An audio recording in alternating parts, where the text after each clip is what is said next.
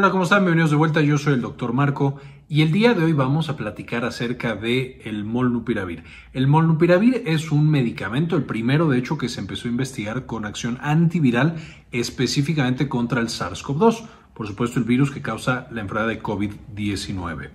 Y el día de hoy, 7 de enero, la COFEPRIS, que es la Comisión Federal para Protección contra Riesgos Sanitarios aquí en México, acaba de aprobar para uso de emergencia este fármaco.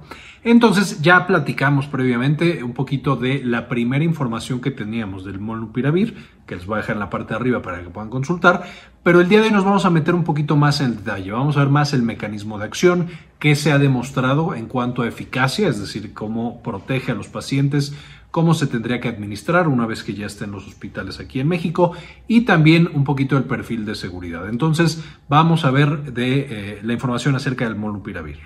¿Cómo funciona entonces el molnupiravir, este nuevo antiviral que va a ser tan importante en la lucha contra el SARS-CoV-2? Porque por más que ya tenemos vacunas que son altamente efectivas, como hemos visto recientemente, algunas de las variantes del SARS-CoV-2 eh, se han vuelto relativamente resistentes a algunas vacunas y por supuesto también tenemos la población que no se puede vacunar o que cuando se le aplica la vacuna su sistema inmune está bastante suprimido y entonces no pueden desarrollar los anticuerpos que necesitarían para protegerse y la inmunidad.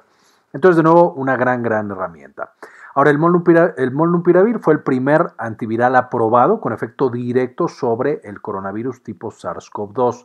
Eh, seguramente habrán escuchado previamente eh, algunos otros fármacos como el Remdesivir, pero veremos que justamente el coronavirus presenta alta resistencia al eh, Remdesivir y otros fármacos antivirales que han sido experimentados o que han tratado de utilizarse en este contexto y por lo tanto muchas veces no había un resultado positivo y no se podían utilizar. Sin embargo, Molnupiravir es el primer, como mencioné, antiviral aprobado directamente desarrollado contra coronavirus y que ha mostrado tener buenos resultados.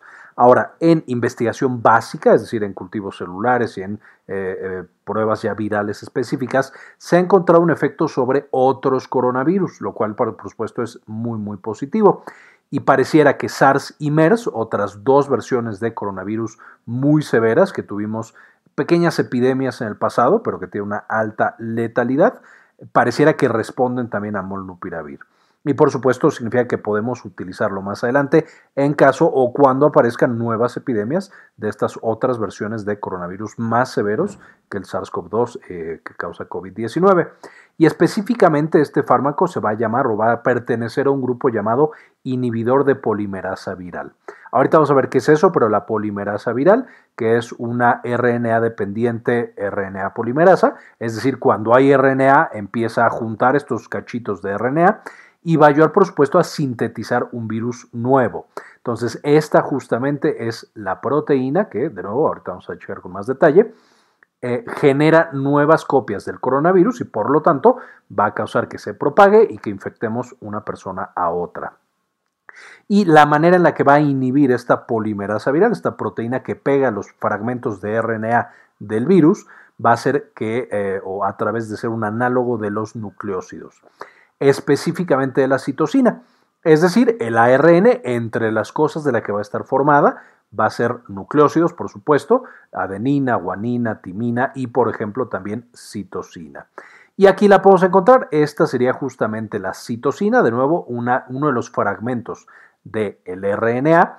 Y esta citosina eh, va a ir pegada, o esta cosa parecida a la citosina, va a ir pegada a un RNA, a una ribosa, que es el azúcar que tenemos aquí abajo y por supuesto juntos van a ser una citidina. Entonces básicamente lo que hicieron los investigadores fue, ok, yo sé que el coronavirus va a agarrar muchas de estas, muchas citocinas, y las va a pegar una con otra en un orden preestablecido. Entonces yo voy a hacer un poco como un caballo de Troya, voy a hacer una falsa que es idéntica o es muy muy parecida a la citocina natural y voy a metérsela a ese coronavirus para que no sepa bien cómo copiarse y cómo replicarse. Y esto es lo que estábamos hablando. Justamente aquí tenemos el SARS-CoV-2, que es el virus del, coronavirus que nos está atacando en la pandemia. Ya sabemos que se pega a la enzima convertidora de angiotensina de tipo 2. Entonces, este es con lo que se fija a las células del cuerpo, por eso se expresa y se pega tanto a los pulmones y también puede llegar a corazón, a cerebro, puede causar coágulos porque se pega a las de las plaquetas, etcétera, etcétera. Entonces, va a pegarse a estos receptores y con eso se internaliza a través de un lisosoma o de un endosoma. Una vez internalizado en estas burbujitas dentro de nuestras propias células, por supuesto, el coronavirus tiene mecanismos para liberar su contenido genético, su RNA. Este RNA, aquí lo tenemos, aquí está la estructura larga y la cadena larga de RNA de nuestro coronavirus con toda la información genética de este virus particular y va a acoplarse a un ribosoma, que por supuesto son las partes de nuestras células que naturalmente agarrarían nuestro RNA, lo que nosotros producimos, y generarían nuestras proteínas. Entonces, esencialmente, este coronavirus está robándose estos ribosomas que son nuestros. Ya que tenemos este RNA, eh, eh, además de que va a los ribosomas, a través de diferentes proteasas va a, y polimerasas, va a generar justamente que se produzcan varias proteínas que van a coordinar el proceso de no solamente duplicar la información genética, eh, y la replicación justamente, sino que también van a asegurarse de que se sinteticen nuevos coronavirus de manera adecuada. Entonces, bueno, tenemos ya esta polimerasa viral y algunas otras eh, proteínas que por supuesto traía este mismo coronavirus. Se roba ahora nuestro eh, retículo endoplásmico rugoso, que está lleno de ribosomas, entonces literal es muy similar. es decir, aquí es donde en los ribosomas se empiezan a fabricar las copias tanto del ARN, a través de, la replicación genómica, y por supuesto de algunas proteínas. En las principales proteínas que ya hemos platicado previamente en el video de la ciencia de los coronavirus, que les dejo acá en la parte de arriba para que puedan consultar, pero esencialmente así como nuestro eh, retículo endoplásmico produce nuevas copias del ARN del coronavirus, teníamos originalmente una, que sería esta misma, y ahora tenemos una copia, tenemos ya la segunda. Vamos a tener también, por supuesto, la transcripción y la eh, síntesis de la proteína N, que es la de la nucleocápside, la proteína S, que es la del spike o el pico del coronavirus, lo que hace la coronita, y es de hecho la proteína contra la que trabajan la mayoría de las vacunas, la proteína M, que hace la membrana, y la proteína E, que hace la envoltura. Entonces, todas estas proteínas van a estar siendo sintetizadas por nuestro retículo endoplásmico. Copiamos completamente la información genética de nuestro coronavirus y esto va a, a través de estas proteínas, a generar el ensamble del nuevo coronavirus y que luego se suelte. Y entonces, si este primer coronavirus infectaba nuestra primer célula del pulmón, por supuesto va a empezar a soltar de manera constante nuevos coronavirus que infectan todas las células de junto o que pueden saltar al corazón o que pueden ir a algún otro sitio dentro de nuestro cuerpo. Esta sería la manera en la que el coronavirus se replica. Ahora, como está haciendo tantas copias, por supuesto, un coronavirus en una célula puede hacer millones de copias en unos instantes, en un rato. Cada una de estas copias, por supuesto, es susceptible a que cometa errores. Y de pronto, si copia mal alguna cosa, por ejemplo, si copia mal el material genético de la nucleocápside o de la envoltura o de la membrana, eso puede llevar a diferentes procesos. Uno de los más importantes a que no se copie y entonces se frena completamente esta infección. Si comete muchos errores, pues ya estamos copiando una cadena que no puede formar un nuevo virus y entonces eso detiene la infección. Entonces, el coronavirus tiene unas cosas que se llaman exonucleasas, que las exonucleasas son como inspectores que llegan y revisan que la cadena se haya copiado de una manera lo más cercano a perfecta posible. Entonces, que eh, minimiza los errores que podría tener en la copia. Y entonces la exonucleasa de pronto se le pasan un par de errores y eso lleva a que aparezcan nuevas variantes, por supuesto, del coronavirus. A lo mejor es el mismo, pero ahora pasamos de la versión alfa al coronavirus delta o a la hora omicron o al nuevo que está en Francia, etcétera, etcétera. Entonces, estos pequeños errores eh, permitidos por la exonucleasa van a permitir que aparezcan nuevas variantes y van a evitar que tengamos súper grandes errores y que por lo tanto eh, se detenga completamente la infección. ¿Qué es lo que va a suceder? Eh, se han desarrollado justamente inhibidores de la RNA polimerasa. Entonces, aquí de nuevo tenemos al ribosoma, tenemos el virus original, su cadena de RNA, y esta polimerasa justamente va a favorecer que se replique justamente esta cadena de ARN, que tengamos una y que aparezcan dos. Básicamente, cómo funcionan estos medicamentos es a través de la inhibición. Aquí tendríamos la cadena original del coronavirus, está copiándose y, por ejemplo, lo que tendría que pasar, por supuesto, es que apareciera una copia perfecta, entonces tenemos un nuevo coronavirus completamente funcional que va a infectar otra célula. El remdesivir, por ejemplo, lo que hace, aquí podemos ver, este sería la ribosa, el azúcar, aquí tendríamos justo el nucleócido que es análogo, porque remdesivir también es un análogo nucleócido, entonces literal se va a pegar, es este moradito, se pega y frena por completo la transmisión o la copia de esta primera cadena. Entonces no permite que la cadena continúe. Esto en teoría es bueno, pero ya sabemos que no funcionó en los ensayos clínicos y es justamente porque la exonucleasa se da cuenta de que esta es una inserción terminal, es decir, mata por completo al coronavirus, lo para y desarrolla rápidamente mecanismos para compensar y hacer una copia que sí sea fiel. De nuevo, por eso remdesivir en teoría es que no ha funcionado tan bien. Lo que hace molnupiravir, que es la versión más nueva, de nuevo tenemos este análogo, entonces se va a meter en la copia que está haciendo y permite que continúe. Pero mete tantos errores que cuando acaba por completo, la exonucleasa revisa y dice, ok, pues ya acabé de copiar, según yo lo hice bien, no se da cuenta de que molnupiravir se introdujo en el código genético y entonces esta copia no es funcional, está llena de molnupiravir y no puede generar un coronavirus nuevo. Eso va a llevar, por supuesto, a que los coronavirus que ya me están infectando pierdan su capacidad de replicación, de infectar a otras células y detienen la infección que tiene ese paciente. Ahora, ¿cómo se usa este fármaco? Básicamente es un medicamento oral, lo cual ya es bastante bueno, el hecho de que no se tenga que inyectar y que se pueda tomar de manera sencilla, sin dolor y sin usar un hospital o un personal eh, médico y de salud especializado. Se va a iniciar en los primeros cinco días de síntomas. Este medicamento no sirve para pacientes hospitalizados que ya tienen eh, COVID grave, solamente funciona para pacientes que tienen COVID leve a COVID moderado. ¿Por qué? Porque justamente en algunos ensayos clínicos de pacientes hospitalizados se vio que no mejoraba mortalidad y que no mejoraba los días de hospitalización. Entonces, por supuesto, no está recomendado para esos pacientes. Y por eso también se tiene que iniciar en los primeros días, para no dejar que progrese la enfermedad de manera más importante.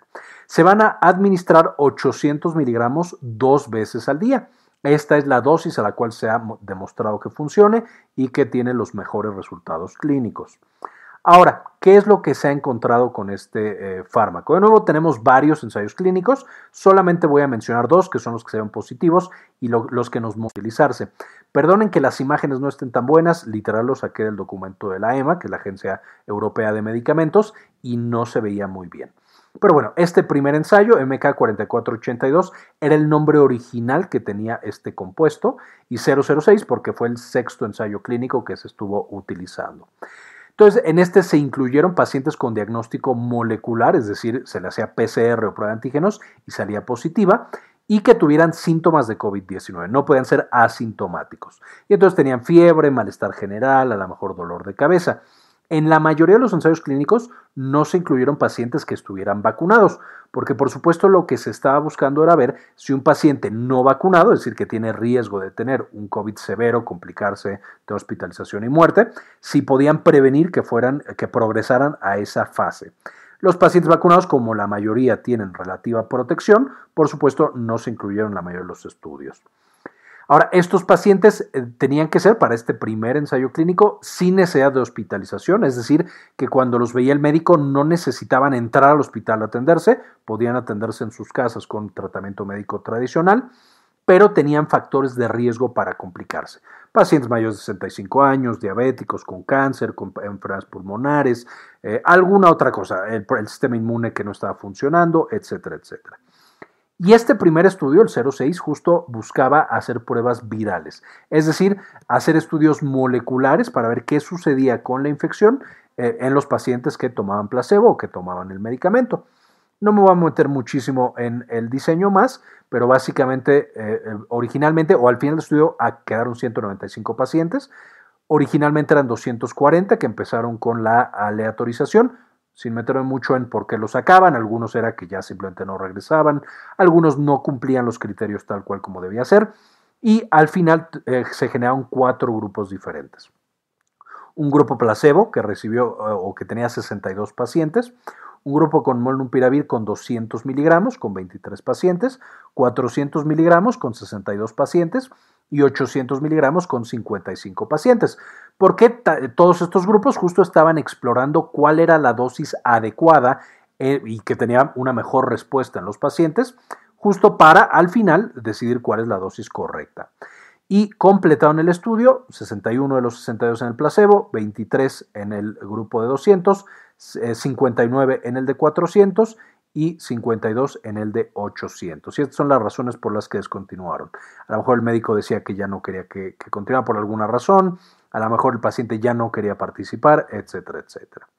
Ahora, ¿qué fue lo que encontraron? Esencialmente, aquí lo que se muestra era en qué momento, qué porcentaje de los pacientes ya no era detectable el virus, es decir, había desaparecido por completo su carga viral en las tres diferentes dosis, 200, 400 800 del medicamento, todas en general como promedio y placebo, y teníamos a diferentes tiempos, entonces era a 3 días, a 5 días, a 7 días, a 14 y a 28.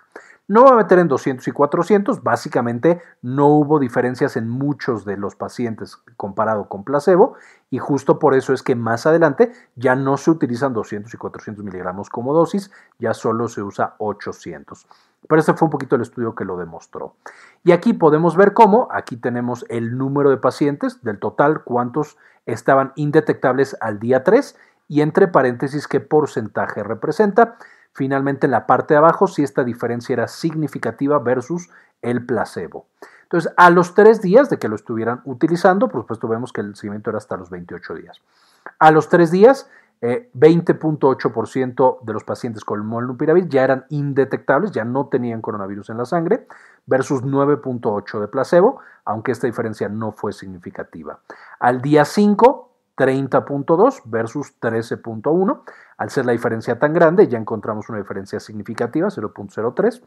En el día 7 otra vez perdemos la significancia con estos volúmenes tan pequeños de pacientes. Puede llegar a pasar. 42.3% en el grupo de 800 ya no tenía el virus a los 7 días versus 27.9 eh, del placebo. En el día 14, 74.5 versus 65.6. De nuevo, esta diferencia no era significativa. Y en el día 28, 95.8 versus 82.1. Eh, siendo esta diferencia otra vez significativa. Entonces, de nuevo, podemos ver, y, y de hecho, a los 28 días, la dosis de 800 fue la única que se mantenía significativa versus el grupo placebo. Si nos vamos a los pacientes, qué tan probable, qué tanta infectividad tenían, es decir, qué tan probable era que infectaran a otras personas, vemos una historia similar. El grupo de 800 era el que tenía una mejor respuesta comparado con el grupo placebo. En el día 1, 38% seguían infectando versus placebo que era 47%, es decir, un resultado más alto. En el día 3, 1.9 del grupo de molnupiravir versus 16.7 en el grupo de placebo. Esta ya es una diferencia significativa. En el día 5, 0% versus 11.1, por supuesto, esto es una diferencia significativa. Y en el día 7, 0% eh, versus 3.6%. Esta ya no era una diferencia significativa, porque pues al día 7 ya la mayoría de las personas con lo que fuera ya no eran, eh, no tenían esa infectividad. Importante mencionar que este riesgo de infectar a otras personas es súper importante, especialmente para la parte pandémica, donde tenemos tanta transmisión y especialmente ahora que estamos viendo un pico súper alto de contagio de COVID. Ahora, ya, con esto demostramos que bioquímicamente tú podías encontrar que los pacientes desaparecía el virus antes y ya no eran, ya no eran infectocontagiosos antes utilizando molnupiravir a 800 miligramos. De aquí pasamos al segundo ensayo clínico, MK4482 002. Este es ya eficacia clínica y era en pacientes que tenían las manifestaciones, que eh, molecularmente tenían el virus, cuál era el riesgo de que acabaran hospitalizados o con muerte si recibían molnupiravir 800 miligramos. Aquí también hubo una, fase de eh, prueba de dosis en la que usan 200 y 400. No me voy a meter en eso porque, de nuevo, la dosis que ahora utilizamos es la de 800 miligramos. Y podemos ver que tenemos 800 placebo y tenemos el total. Los participantes eran 387 en un grupo, el de molnupiravir, y 368 en el de placebo. De los que empezaron, los que completaron el estudio fueron el 96% y el 93% de cada uno de estos grupos. Abajo podemos ver las razones por las que se salieron del estudio y podemos ver, por ejemplo, que eh, eventos adversos fue básicamente lo mismo, 5 versus 13. Eh, de hecho, el grupo placebo tuvo más descontinuación por, eventos adversos que molnupiravir. Y en la parte de abajo tenemos otros análisis. De nuevo, eh, específicamente hasta el día 29 del milestone, que era la evaluación final que hacían de los pacientes, etcétera, etcétera. No voy a meter mucho en esta parte. ¿Qué fue lo que encontraron? En cuanto a eficacia clínica, de nuevo comparando la intervención con molnupiravir versus el placebo, esencialmente encontraron 28 eh, eh, muertes u hospitalizaciones, cualquiera de las dos, en el grupo molnupiravir versus 53 en el grupo de placebo, siendo entonces 7.3% de los pacientes con molnupiravir y 14.1 del grupo placebo, y esto representa una disminución de hospitalización o muerte, cualquier cosa que vayamos a encontrar en nuestros pacientes, de menos 51.8%. Es decir, se reduce la hospitalización o muerte en un 51.8%. Si nos vamos solo a hospitalización, tenemos 7.3% en molnupiravir versus 13.8% en eh, el grupo de placebo. Entonces tenemos una disminución de hospitalización de 52.9%. Y si nos vamos a muerte, cero pacientes murieron con la intervención y ocho pacientes con el placebo, siendo una reducción, por supuesto, del 100%. Esto, por supuesto, también son resultados bastante positivos, porque no solamente nos interesa la hospitalización, sino, por supuesto, también si el paciente muere o no muere eh, a causa de la infección por coronavirus. Y con estos resultados es que básicamente se aprueba justamente el uso de molnupiravir. En el tema de seguridad, también no voy a meter tan a detalle, estos fueron los eventos adversos que principalmente se encontraron y las diferentes dosis, todo molnupiravir y placebo. Yéndonos específicamente a todo en cualquiera de las dosis, porque a fin de cuentas podemos tener un evento de seguridad en cualquiera de las dosis. De nuevo, solo se usa ahora 800, pero eso no significa que un paciente pueda tener eh, eh, alguno de los que se encontró en 200 o en 400. Básicamente, ¿qué fue lo? Y bueno, tenemos aquí placebo, igual es el número de pacientes y el porcentaje entre paréntesis. Encontramos que alteraciones gastrointestinales, el 4.3%, siendo los más comunes náusea, dolor abdominal, eh, reflujo gastroesofágico, daño en la mucosa orofaringea y dolor abdominal, que esta no se encontró en el, eh, grupo de molnupiravir, pero sí en el placebo con un paciente. Pero bueno, todas estas se encontraron y pueden llegar a aparecer. Aunque de nuevo, importante mencionar, muchos de estos se presentaron en la misma proporción con placebo. Entonces, e, este es un poquito el problema. Muchas veces el placebo puede dar eventos adversos, el medicamento también, entonces no sabes si es simplemente que el paciente lo iba a tener o realmente es causado por el medicamento. En cuanto a estudios de laboratorio, se encontraron algunas alteraciones como en las enzimas hepáticas, el nivel de creatinina, eh, la hemoglobina que disminuía y de nuevo podemos encontrar un paciente, por ejemplo, en cada uno de estos, siendo solamente el 0.7% de todos los pacientes que toman el medicamento. Alteraciones del sistema nervioso, siendo dolor de cabeza y mareo, que lo podemos encontrar con el fármaco, en este estudio en 1.4% y en 0.7%. Eh, cosas como insomnio en 2.1%, eh, prurito, rash, alteraciones en la piel y demás, más o menos 0.7%, es decir, es extremadamente raro. Algunas alteraciones cardíacas, 0.7%, y algunas otras cosas como hiponatremia, eh, problemas nutricionales y demás, 0.7%. De nuevo, hace falta, y, ya que lo estemos utilizando, encontraremos a lo mejor algunos otros eventos adversos mucho más raros, como pasa con todos los medicamentos. Sin embargo, como podemos ver, la mayoría de los pacientes no presentó eventos adversos o fueron bastante, bastante leves. No hubo ninguna muerte por eventos adversos. Todos los eventos adversos que encontraron en el estudio se revirtieron una vez que el medicamento se suspendía. Entonces, de nuevo, bastante segura la administración. Y justo por eso es que se decide aprobar. Básicamente quería presentarles esta información porque de nuevo ya tenemos la aprobación en México, ya existe la aprobación en otros lugares como Estados Unidos, como Europa, eh, algunos otros países en Latinoamérica, etcétera, etcétera. Entonces, el que sepamos utilizarlo y mandárselo a nuestros pacientes de manera adecuada cuando lo tengamos ya disponible es extremadamente importante. Antes de irme, por supuesto, quisiera agradecer a las personas que han decidido apoyar al canal con una donación mensual de uno o de dos dólares. Y este video en particular dedicárselo a Mari García, Julio Martínez, Georgina Juab, Yami Pascasio, Antonio Guizar, María Belaustegui, doctora Milis, Maurín Solano, Luis Ernesto Peraza, María Eugenia, Luis Facundo, Jorge C. Enrique Segarra, Sandy Oliva, doctora Susana Vidal, Carlos Luis, Malena Carrascosa, Carlos Ramírez Quintero y Georgina Juab. Muchísimas gracias por todo el apoyo, por siempre estar permitiéndonos hacer este tipo de contenido. Les dejo también las referencias de las que saqué justo toda la información para este video para que puedan checarlas con más detalle, algunas imágenes y demás. Este video es en parte posible gracias a nuestra tienda en línea Synapsis Store en synapsistore.com, donde ahora además de encontrar los productos que ya conocían, como nuestros libros originales, por ejemplo, Farmagrafía del Dolor y las presentaciones con las que hacemos los videos para el canal, también van a encontrar algunos servicios como consultoría para tesis, estadística, editorial y de algún otro tipo. Finalmente, dentro de las presentaciones, por supuesto, van a encontrar las de los principales videos que ya conocen. Eh, nuestro libro de farmagrafía del dolor y algunas otras cosas que les podrían interesar. Muy bien, esto fue todo por el video, espero les gustara, le entendieran. Espero ya con esto sepamos, una vez que llegue y se pueda utilizar este molnupiravir, eh, lo podamos utilizar con mucha más información. Eh, muchas gracias por ver este video y como siempre, ayúdenos a cambiar el mundo, compartan información.